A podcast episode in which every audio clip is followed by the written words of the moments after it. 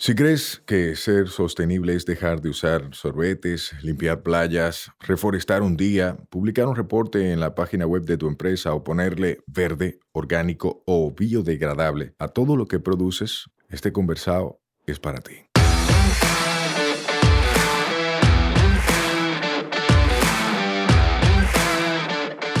Hola, soy Sayuris Bonet, el motorcito detrás de la empresa Una Vaina Verde. Y hoy vamos a tener un conversado sostenible.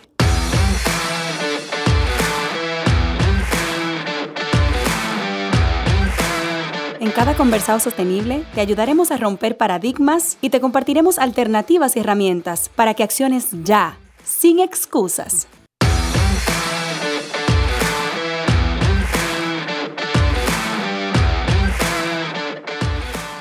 Hola, hola, hermosa familia verde, ¿cómo están? Yo estoy feliz porque tengo en cabina a alguien con quien compartí un ratico en una actividad y me encantó lo que está haciendo, me encantó su vibra y quiero que ustedes también aprendan y escuchen esta historia.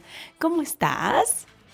Pues muy agradecido, también un poco nervioso, pero feliz, feliz de estar aquí contigo y, y con esta oportunidad que me brindas. Gracias a ti por aceptar la invitación, aún sin conocerme mucho, ¿verdad? Cuéntame quién eres tú, cómo te llamas, quién eres, qué haces. Bueno, pues mi nombre es Tomás, aunque cuando voy de vacaciones a España me llaman Tomasito, porque mi padre se llama Tomás, entonces siempre ha habido esa diferencia, ¿no? y bueno, llevo aquí 15 años en República Dominicana, eh, soy eh, sacerdote, eh, estoy ayudando en, la gestión de la Fundación La Merced, que es un proyecto que nace eh, pues ante una realidad que, cuando llego en el 2007 me, sobrecoge, que es encontrarme con niños eh, en situación de, trabajo infantil, con su cajita de limpiabotas y, y que, bueno, pues desde la parroquia en la que pertenezco, que es Guadalupe, que está en las Caobas, Santo Domingo Este, pues la catequista, una catequista con toda su, buena intención, pues los reunía todas las navidades. Pero cuando empezamos en esa Navidad del 2007 a, a, interactuar con los niños y nos fuimos dando cuenta que pasaban la mayor parte del tiempo en la calle, pues ahí dijimos, tenemos desde la fe, ¿verdad?, que ponernos en la acción. Y, en eso estamos, en, en, esa historia tan, tan bonita y tan desafiante, ¿no? Como es ayudar a que los niños y niñas, sobre todo de la zona de Santo Domingo Este, de allí de las Caobas, eh, Mano Gallabo, bienvenido, puedan vivir su infancia, ¿no? Como, como todo niño y como tuvimos la oportunidad también de vivirla nosotros. Qué bonito, pero espérate un segundo, porque yo tengo más preguntas. Sí. Tú eres español. Creciste en España. ¿De qué parte de España? Bueno, eh, de la tierra del Quijote. Quizá por eso soy un poco soñador y la vida me va poniendo algunos sanchos, ¿verdad? Para, poder aterrizar en los sueños y, y, también para que esos molinos que a veces uno se encuentra de viento, bueno, pues no, no sean obstáculos, sino oportunidades, ¿no? Para, para continuar. Qué bonito, este qué bonita forma de escribirlo. Sí. Muy bonito. Entonces, España, hiciste, eh, estudiaste en España, ¿qué estudiaste? Fíjate, yo yo era un, niño, y he sido, y, creo que lo soy todavía, eh, un, niño muy inquieto, mm, mal estudiante, eh, pero la vida me puso una invitación cuando tenía 13 años y empecé en el seminario. De mi pueblecito de tres mil y pico habitantes de La Mancha me fui para Valladolid, una ciudad enorme, eh, muy fría, y, ahí pasé cuatro años, después el, el, año de noviciado, porque soy mercedario, religioso mercedario, igual que están los jesuitas o salesianos, estamos los mercedarios. Y de ahí, después me dijeron, Tomás, tienes que seguir estudiando. Para mí, eh, cada vez que me, yo me tenía que sentar a estudiar las cosas de Dios, los libros teológicos, filosóficos, me daba algo, porque decía, Dios mío, con todo lo que hay que hacer en el mundo, y uno tiene que estar sentado horas y días para estos exámenes eh, pues, sobre Dios, ¿no? Y lo que me iba salvando en, todo ese tiempo de, filosofía y teología que estudié en Salamanca, que para mí es una de las ciudades más bonitas de, España, fue que mm, tenía un contacto muy directo como voluntario, primero en la, cárcel de la Victoria, después también con, los sin techo, teníamos un hogar muy cerquita de casa, con mucha gente que, vivía en la calle y que, bueno, pues en ese hogar ellos vivían y, allí pues íbamos, compartíamos con ellos, eh, compartíamos la comida, el almuerzo.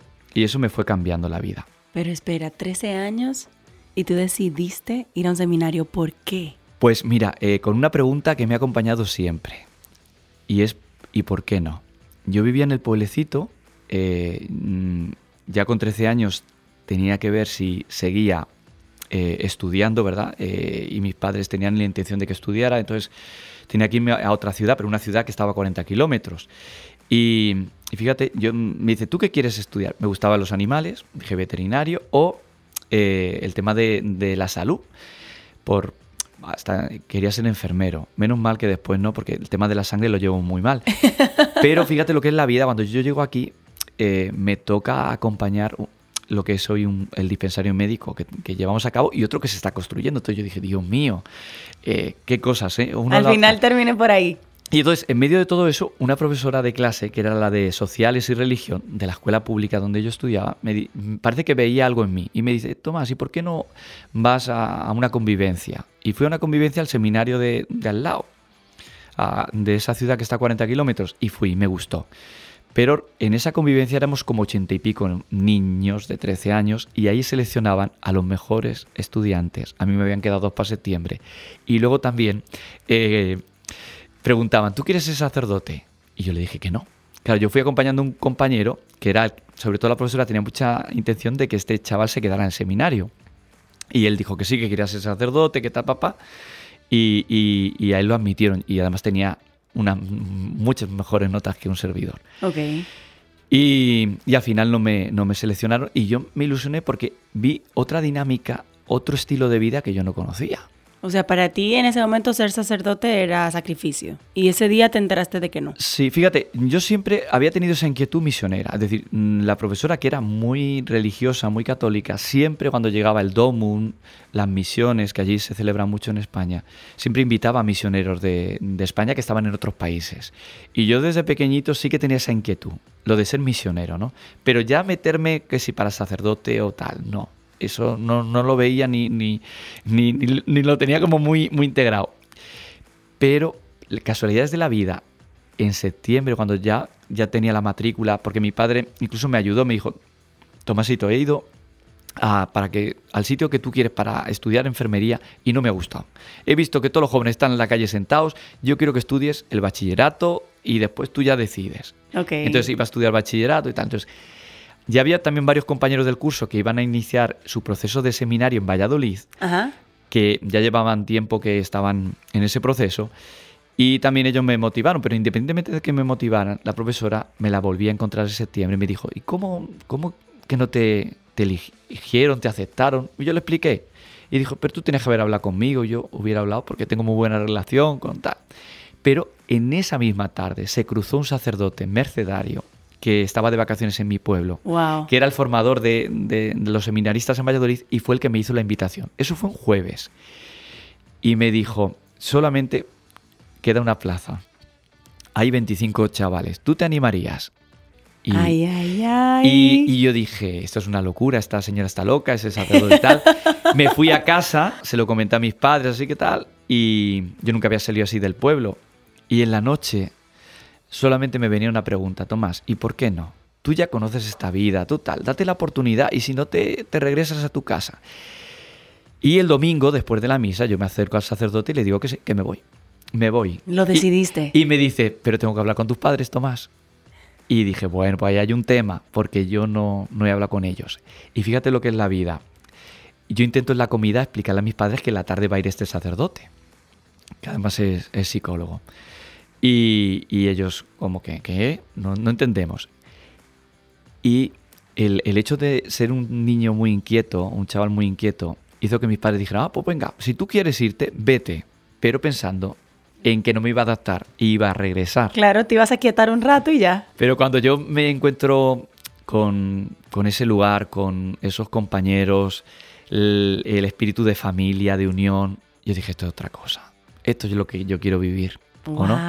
Pero en ningún momento para ser sacerdote, sino pues ser misionero, ser religioso y vivir esa experiencia, ¿no? ¿Qué, te, qué tú tenías en ese momento claro de que no querías ser sacerdote? ¿Querías tener familia, por ejemplo? No, no tanto familia, pero yo sentía, fíjate eh, qué fuerte, y ha sido una lucha que sigo teniéndola todavía, pero que aquí en República Dominicana, como dicen, me ha dado alas. Pero pensaba que esta estructura, muchas veces institucional, me iba a quitar libertad y me iba a robar... Eh, tu esencia. La esencia, lo que uno, ¿verdad? Y de hecho, yo me ordeno aquí sacerdote en el 2013 porque voy descubriendo otras formas de ser sacerdote.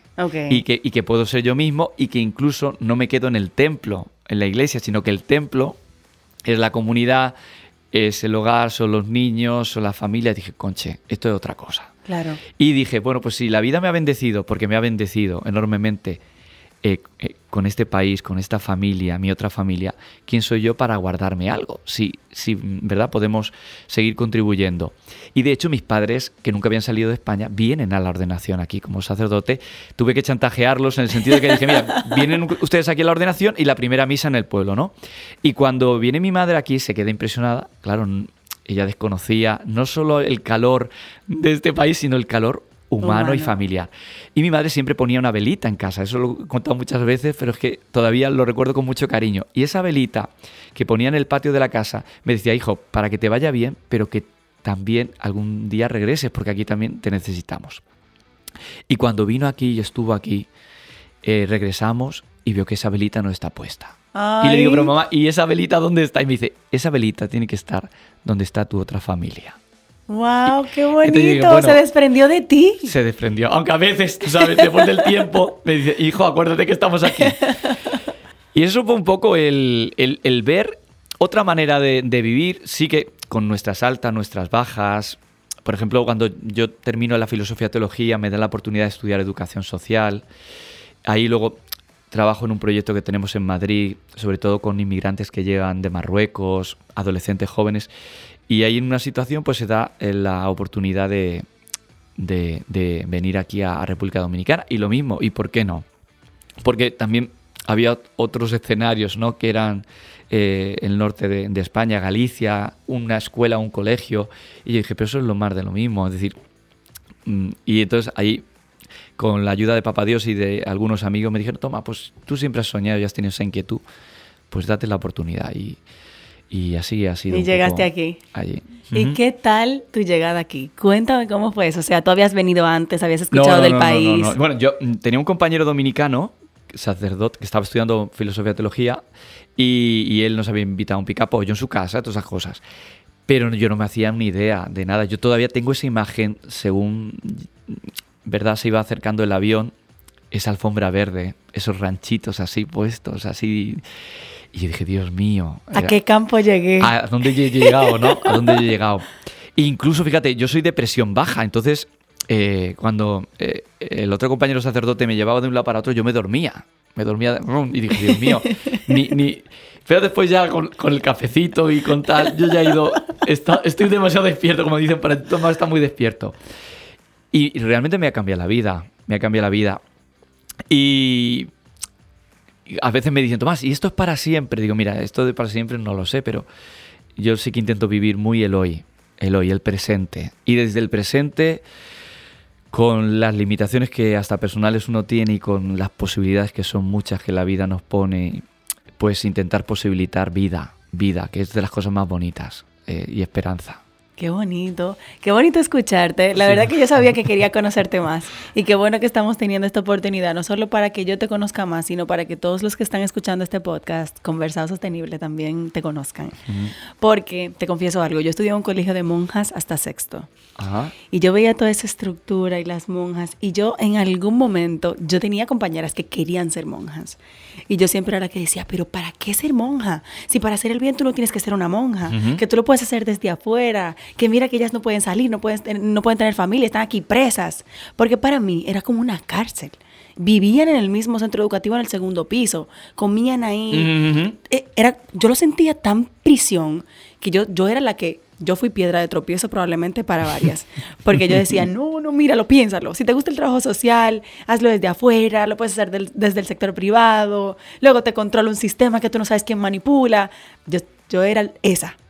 Y escuchándote es como que, qué bueno que hay alguien que sí puede contar que no quiso ser parte de un sistema que veía, pero sí pudo aportar desde otra forma. Sí. Aún siendo. Al principio no querías ser sacerdote, terminaste siendo sacerdote porque viste que podías hacerlo de otra forma y qué bonito. Sí, y de hecho tengo compañeros de España que me dicen, Tomás, acuérdate que tú no te has ordenado sacerdote para la República Dominicana, hoy estás allí, mañana puedes estar en otro lugar, ¿no? ¿Y tú te ves? ¿Tú te ves fuera de aquí?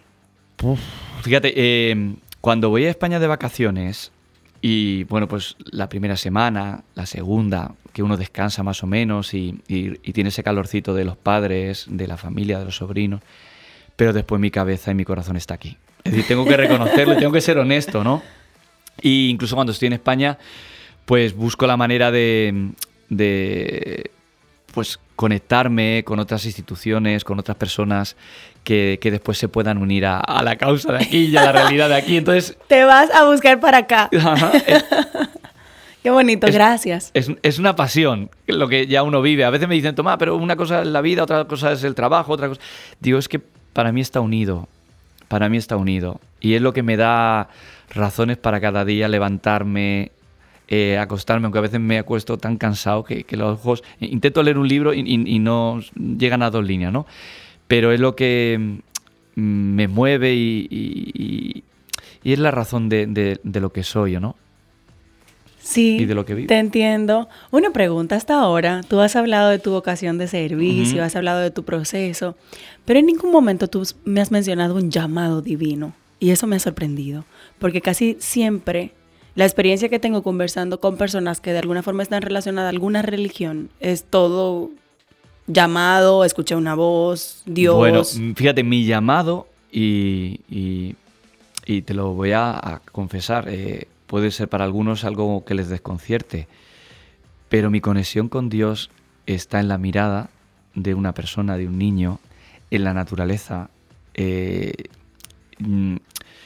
está las capillas, que te ayuda, que tal, pero mm, por ejemplo, mi mayor momento así de conexión en la mañana es cuando me levanto, me tomo un cafecito, si puedo estar en el jardín de la casa y ahí como que tengo esa conexión. Y luego en el día a día, con la comunidad, con la gente, con el equipo, es mi, mi mayor encuentro. Y yo creo que, que ahí es donde yo me he ido encontrando a Dios y donde Dios me ha ido llamando no he escuchado una voz así que diga Tomás y tal, pero sí que, sí que hay algo en mí que, que, me invita a vivir esta vida, porque yo tengo algo muy claro, es decir, mmm, lo que soy, lo que vivo, lo que comparto, no es Tomás. Ahí hay una fuerza mayor, que es la que te empuja cada día y hace muchas veces que hasta uno mismo se olvide de sí mismo, ¿no? Eh, para... Pero luego es que es es algo muy grande, muy bonito. También con sus eh, desafíos, con sus luchas, incluso personales, ¿verdad? Eh, pero... Y luego Papá Dios te va poniendo personas como tú y otras que van haciendo que la vida que la vida sea más, más, más bonita, más, más enriquecedora, eh, donde tú a lo mejor ahí ya no, el cansancio te vence, pues viene una persona y te dice, mira, estamos aquí para ayudar y, y, eso muchas veces ha sido de personas también desde, desde la fe, ¿eh? desde la fe, porque al final la fe es esa fuerza que, que te da y nos damos para confiar en nosotros, confiar en los otros, ¿no? Wow. Que es lo que cada día queremos. Hay una frase muy bonita que en estos días descubría y, y que es así, ¿eh? para poder crear hay que creer. Si no hay esa fe no vas a poder crear. Wow, y me si, encanta. Y si ahí vas uniendo voluntades, como dicen, o, fuer o otras fuerzas, otra, pues se hace todavía más grande, más impresionante. ¡Qué bonito! Sí. ¡Qué bonito! ¿Qué positivismo tienes? De verdad Bueno, tienes un sí. llamado. De verdad tienes un llamado porque Sí. es que hablas y no es como que estás predicando, pero estás mandando un mensaje fuerte y claro. No sé si tú me entiendes. Es como que tu metodología, para mí, para una persona como yo, muy escéptica, muy analítica, muy racional, funciona más que tú no me hables del tema y que me lo demuestres a que tú me hables del tema y no, no me dejes ni pensar. Sí, puede ser. Y hay mucha gente que te avasalla, que tú, ay, Dios mío, si esto es Dios, que se aleje. de verdad, te lo confieso honestamente, de verdad. Tomás, yo te quiero hacer una pregunta un poco indiscreta. Tú decides si me respondes. Tú eres sacerdote. Tú decidiste no tener familia. No te has enamorado. No Claro. ha habido una tentación que dice, mira, yo voy a dejar esta vaina, me voy a enamorar, voy a sacar mi familia. Sí. he tenido momentos, etapas, pero igual que los he tenido, eh, yo siempre digo que, la misión que, llevamos entre manos es mi cara y es mi cruz. Porque esa misión, eh, como la vivo con tanta fuerza y tanta pasión, me ha ayudado a, como, como a enfocarme, a enfocarme en la misión. Y me ha hecho como que esas tentaciones, que a veces están muy cerca, eh, tenga esa fuerza para, para mantenerte. Para mantenerme. Sí que es verdad y, tengo que reconocerlo, que se sufre cuando te enamoras, pero hay que vivir esa etapa. Porque eso también humaniza tu vida y humaniza la fe. Si no, al final te conviertes en una máquina o en otra cosa.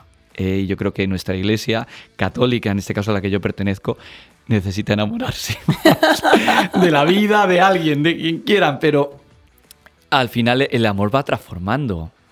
Aunque te deje algunas heridas en el corazón, ¿verdad? Tal cual. Pero te, pero te va, te va dando un soporte impresionante. En tal la vida. cual, tal cual. Y una pregunta. Esta también más personal y creo que un poco disruptiva. Cuando uno escucha noticias de sacerdotes que no han tomado la decisión de alejarse de su sacerdocio, pero sí tienen familia por ahí, tienen pareja, pertenecen a una comunidad LGTB, peor aún, están abusando de niños, uno quiere como matarlos a todos. Eso es un sentimiento que yo he sentido. No me enorgullece, pero tengo que ser honesta. Yo digo, Dios mío, pero si una persona tiene la capacidad de decidir si hacer algo o no hacerlo, puede decidir no ser parte de ese colectivo para, para no hacer todo eso con esa pantalla. Sí.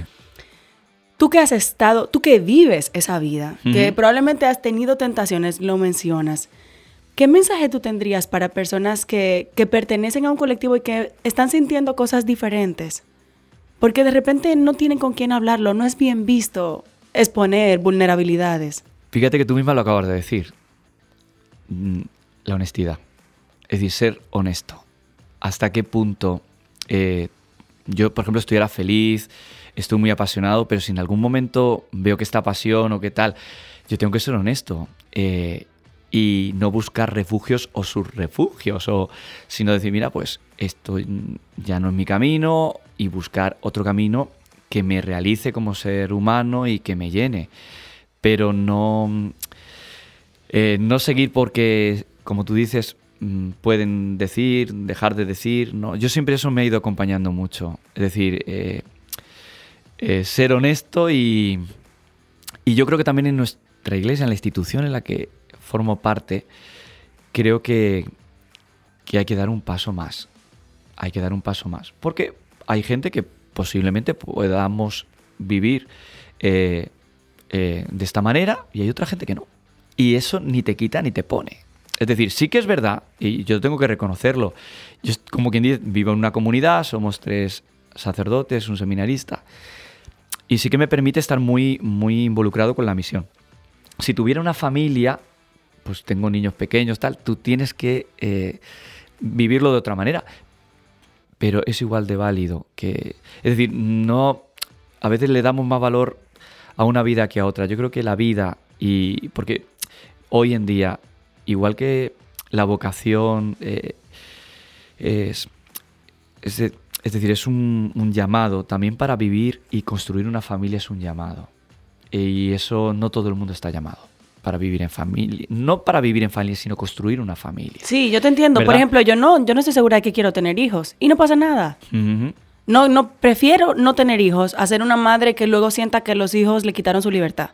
Yo. Ese es mi miedo personal. Que yo tenga un niño y que luego no pueda ser yo porque tengo que estar pensando en otra gente y sé que voy a ser responsable, entonces ya me sacrifico yo. Y toda esa ola de, de él o yo, o tu prioridad, ¿cuál es? Y yo, no, mi prioridad quiero ser yo aún. no, puedes ser tú y seguramente que el tener hijos te va a dar otra dimensión de la vida y del amor. ¿eh? Pero sí que es verdad que, es decir, que eh, no todos estamos llamados a lo mismo. Es decir, el propósito de nuestra vida, y, y es algo que, que debemos ir acompañando, por ejemplo, muchos adolescentes y jóvenes, que voy encontrándome y que siento muy perdidos, muy perdidos, y que muchas veces es vivir por vivir o vivir como en el aire o no. Y conche, la vida es una oportunidad tan bonita, también tan llena de retos, de desafíos. pero si la sabemos vivir, también yo creo que también necesitamos personas que vayan acompañando nuestro caminar, porque solos se nos hace muy difícil, muchas veces muy cuesta arriba, ¿no? Pues puede ser una, un, regalo, ¿no? Y un regalo para los demás. Claro, lo importante es vivir como decidiste vivir, pero vivir al máximo y ser feliz haciendo lo que decidiste hacer. Y si ves que no por ahí, pues por otro lado. Es decir, eh, yo ayer comentaba un, un, caso muy, muy gracioso. Yo iba con un sacerdote amigo ya mayor y entonces nos parqueamos en un pueblecito allí de España, del norte, porque él quería visitar una iglesia que lleva muchos años sin ver y me dice, eh, Tomás, mira a tu lado de la derecha, que vamos a, salir de, donde estamos parqueados. Dice, de, tu izquierda. Yo miro a la derecha. Digo, bueno, muy bien, Padre Antonio. Y cuando estamos saliendo, de repente oímos un ruido, ¡pam!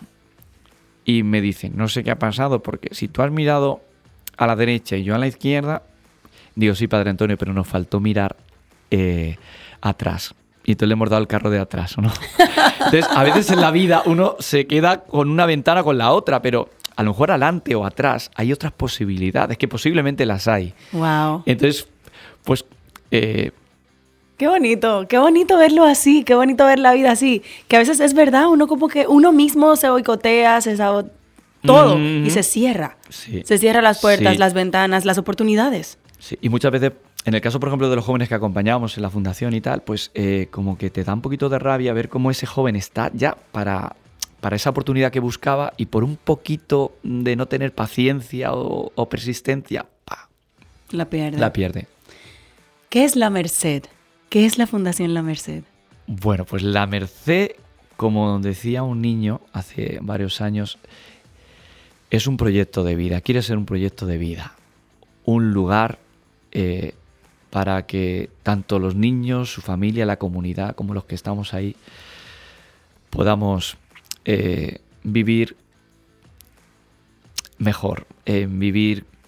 Eh, yo sé que muchas veces lo de construir o vivir un mundo mejor como que lo vemos como una utopía, pero también decía eso Eduardo Galeano, siempre me ha ido acompañando ese pensamiento. ¿Para qué sirve la utopía? Doy dos pasos para adelante y a veces ocho para atrás. Y él terminaba diciendo para caminar, ¿o no?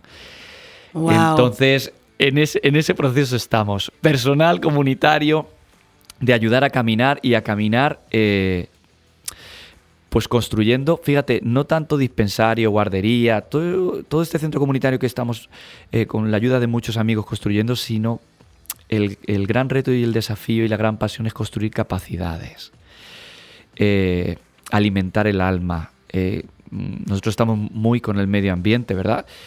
Y el otro día justamente compartíamos una conferencia sobre eh, el cuidado del medio ambiente, pero sobre todo hay, hay que ir construyendo y alimentando esa alma, ese corazón, esa mente, para que después ese cuidado de la naturaleza, de la casa común, pueda, pueda tener sus frutos, ¿no? Sus frutos, que quizá algunos no los veremos, ¿eh? pero otros sí podrán disfrutarlos. Y, y también en eso consiste la vida, en sembrar, en sembrar. Aunque a veces digas, pero conches, y el terreno es muy duro y esto está muy difícil, ¿no? Pero mm, hay una historia muy bonita. A mí me gustan mucho las historias. Y no sé si estoy quitando demasiado tiempo. Hay una historia de una anciana que todas las mañanas subía eh, en la misma parada, eh, en una guagua, y se sentaba en el mismo sitio. Y, entonces un señor eh, que también subía a la misma hora y en esa misma guagua, le llamaba mucho la atención eh, pues el ritual de esta señora mayor, ¿no? que era siempre subirse y ponerse en el mismo sitio, abrir la ventanilla de la guagua y sacar de su bolso una funda. Y en esa funda empezaba a echar algo por la ventanilla. Y este señor se acerca y le pregunta, ¿y qué es lo que está haciendo usted? Y dice, sembrar. Y dice, ¿pero sembrar qué? Dice, pues semillas de flores. Y dice, pero sembrar semillas de flores. Usted no se da cuenta que todo el camino es de asfalto, es de cemento y no van a hacer nada. Y dijo ella, sí, yo tengo la esperanza de que algún día este camino nazcan flores y sea más bonito, ¿no? Pasó el tiempo y este señor iba ensimismado hasta que escucha a una niña que le decía a su papá, papá, papá, mira, hay flores amarillas, flores rojas, blancas. Y el señor se voltea, eh, mira por la ventanilla y efectivamente por todo el camino estaban, habían surgido esas flores. Cuando él se pone a ver dónde estaba la señora mayor, ve que no está. Y entonces eh, va hasta el chofer y le pregunta, ¿no? Y el chofer le dice, no, esta señora ya falleció. Este señor se llena de, rabia y de dolor y dice, conche, ahora que están las flores, esta señora no las puede disfrutar. Y eso llega a su casa, se pone ahí triste, pensativo y, entonces a la mañana siguiente él sube en esa guagua, se pone en esa misma ventanilla y asiento de la señora y saca de su bolsillo un saquito de semillas y empieza a, a rociarlas, ¿no? a echarlas ahí por la ventanilla porque él eh, con ese dolor y esa tristeza también lleva esa sonrisa de esa niña y ese asombro al ver esas flores sembradas, ¿no? Entonces, ojalá, ¿verdad? Wow. Cada día podamos seguir sembrando, sembrando. Aquí estoy yo, señores, casi llorando, obviamente. Yo soy una llorona. Porque es así. Si todos pensáramos en sembrar, tuviéramos ese jardín mañana, pasado mañana, en el futuro. Así. Aunque no lo disfrutemos. Pero así lo estás haciendo tú también, ¿eh? Con Sí. Vaina Verde y, y con todas las iniciativas que, que la vida nos ponga ahí para, para sembrar esperanza. Tal cual. En eso creemos, señores. Yo estoy convencida de que esta vaina la vamos a cambiar juntos. Y ese juntos te incluye a ti. Gracias, Tomás, por este tiempo. Gracias Gracias por el trabajo que están haciendo. Porfa, déjanos cómo la gente conecta con ustedes, cómo conoce más, cómo los apoya. Bueno, pues lo mejor es acercarse a la fundación. Eh, pues que nos puedan llamar, visitarnos. Tienen el Instagram de la fundación que es arroba fun, F-U-N-D, la merced, terminado en D. Y el teléfono hasta le puedo dar el personal que me escriban. A veces estoy muy atareado, pero después les respondo 829 850 9605 y tiene WhatsApp. Así que ahí me pueden encontrar, nos pueden encontrar y tienen pues las puertas abiertas de, de ese espacio y sobre todo de, de nuestro corazón para poder cambiar la realidad, no solamente de niños y niñas que están en situación de trabajo infantil, sino de, de una comunidad o de varias comunidades, porque al final es un acompañamiento para mejorar las condiciones de vida de una comunidad, de ese desarrollo integral que posibilite ese cambio en la familia y en el niño. Señores, ya ustedes saben, con una descripción así, con causas así, nosotros tenemos un futuro garantizado. Solo tenemos que apoyarlo. Gracias mil. Gracias, hasta pronto. Bye bye. Nos escuchamos la próxima semana. Recuerda que esta vaina es todos los martes. Mientras tanto, nos vemos en las redes, arroba sayurisbonet y arroba una vaina verde. Bye bye. Este podcast se graba en nuestra casa, M33.